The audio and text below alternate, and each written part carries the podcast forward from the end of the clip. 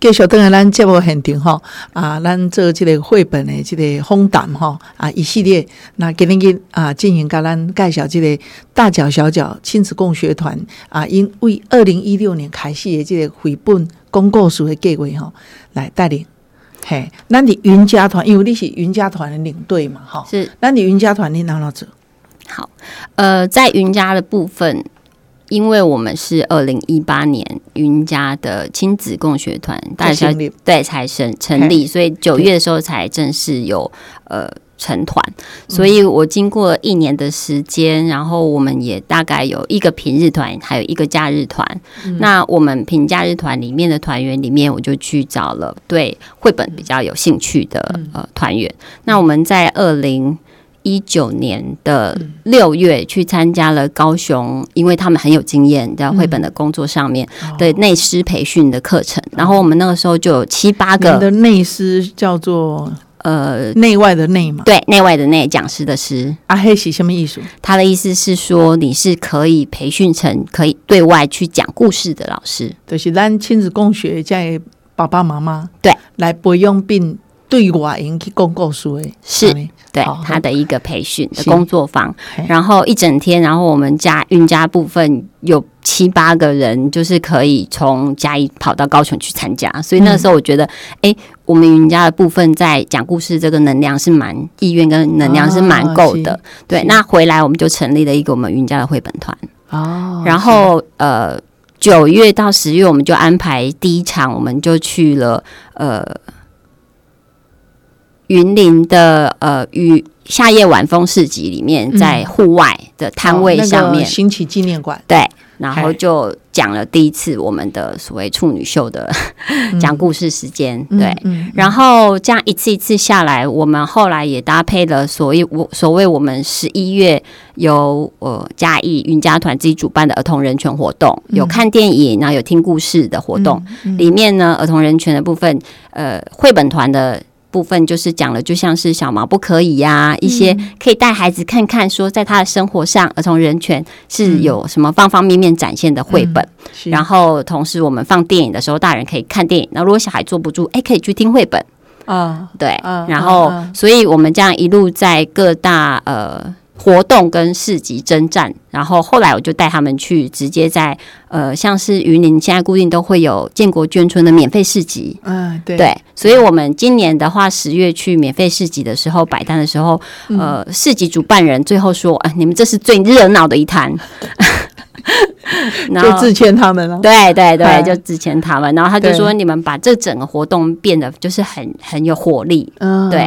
然后因为那个时候我们的说书人的团队已经很熟练，然后在户外的这个部分的临机应变的状况也很好，所以对，给他那那说书人嘛来，对对对，我们来就是等一下介绍一下，请说书人来分享一下他们这样实际在运作的时候的经验跟想法。好，所以我们这个说书人就是千千云，嗨，大家好，大家好，我叫做千云，千云你嘛是当共学团的妈妈的对吧？对，你自己有几个小孩？我有三个小孩，三个，对，好，所以是大爹大拿。大拿，好，阿里生第七八个去做内师培训的其中一个，对，嗯，啊啊来出来讲故事，拢你在讲吗？嗯，我是其中一个。好好，就是也有其他的伙伴来帮忙，对，因为我们工学团讲故事的方式可能跟一般的故事妈妈比较不一样，我们希望就是在我们讲故事的时候，一样可以展现出我们共学的理念，孩子是自由平等的，所以我们不会要求孩子说你就是要乖乖坐好，没在叮当，听我讲，听我讲啊，说这叮当。对，就是不是这样子的氛围，是我们在讲故事的时候，孩子随时可以打断我。嗯，他有什么？他在对这一页的画面，他很有想法，他想问，嗯他都可以立刻出声，那我们都会及时的做回应。嗯，所以。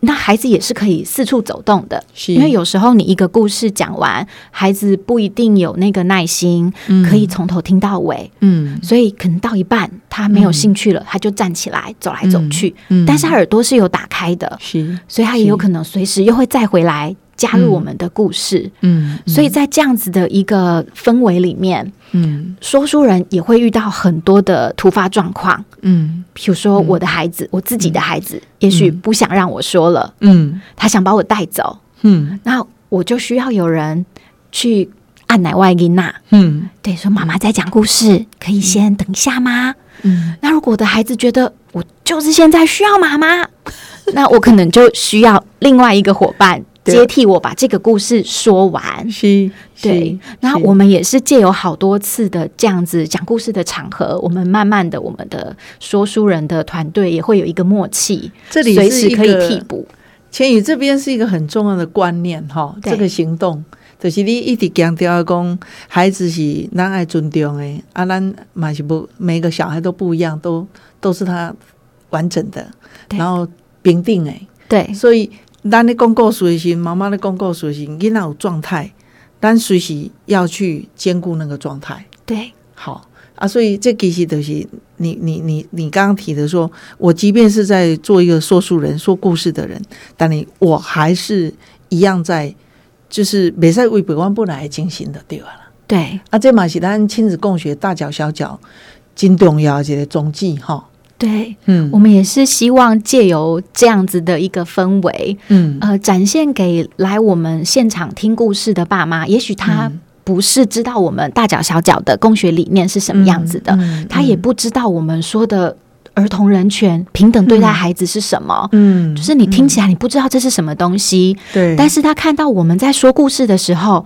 我们对待孩子的方式，嗯。还有对待他的孩子的方式，嗯。这就是很好的一种用环境、用氛围来传达给他，让他知道我们想要的就是这一种很友善的环境，嗯直接可以展现给他看。对，无咱看到儿童人权这是感觉哇硬邦邦、硬冰冰啊！你吼，嘿啊，但是诶、看到那个那个那个对待，哦、迄、个现场，诶、可能就感觉讲对啊，这这都是一个哦，真正就尊重小孩子的自由意志。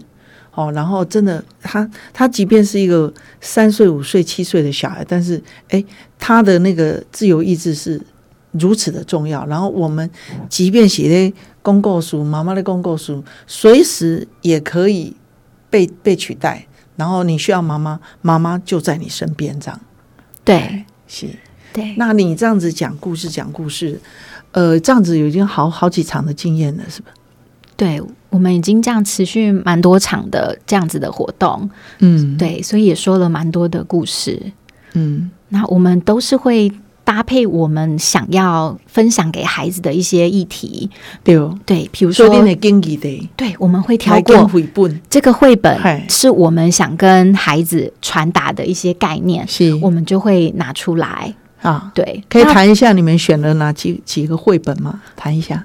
嗯，最常使用的就是最近比较常被提出来有争议的《国王与国王》这本书，因为它讲的就是性别平等的对对，问题。对，那我们觉得这本书是一本很好跟孩子谈的一个媒介。对啊，对，所以如果被禁止了，真的很可惜。所以几乎我们每一场都会把这一个《国王与国王》啊拿出来。是，对，希望说可以借由这个绘本，嗯。把这个性别平等的概念可以传递给孩子，嗯。让他们知道诶有这样子的概念。对，对，那除了国王与国王之外，还有就是纸袋公主。嗯。纸袋公主她讲的就是一个，她这个公主她来拯救王子的故事。嗯，对，嗯。她的王子被一只喷火龙抓走了。嗯。那她如何用她的智谋打败了这个喷火龙，最后救到了这个王子？嗯嗯，但是故事并没有美好的，就是没有像一般的童话故事说从此他们过着幸福快乐的日子，因为。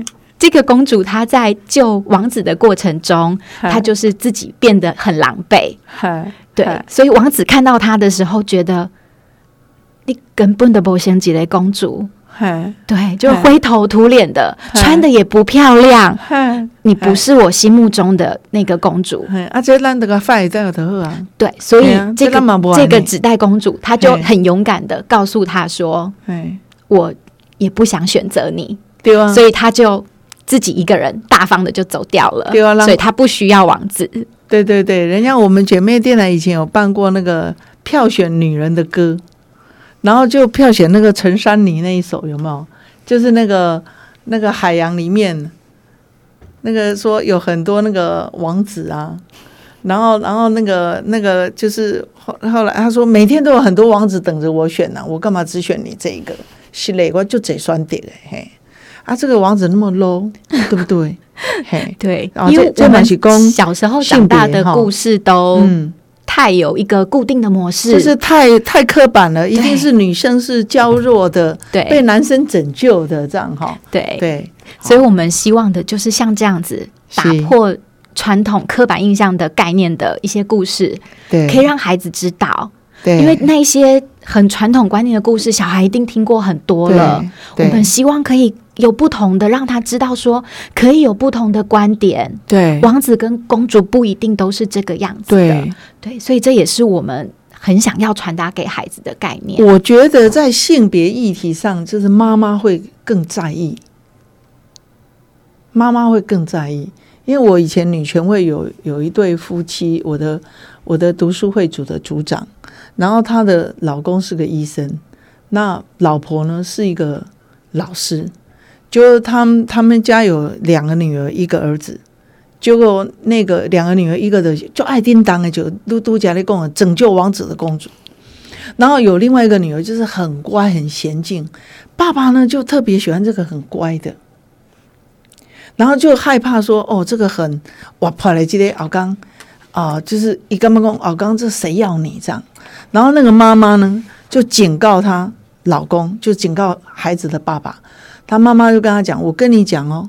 我真正担心的是这个你觉得很乖的这个哦，好、因为他就是完全被性别刻板化的对待，然后又不断的鼓励他这样的角色扮演，到最后他如果出状况，他连自己救自己的那个能力都会失去。好，我们先休息一下，我要选高威啊。好，我们等一下再来讲。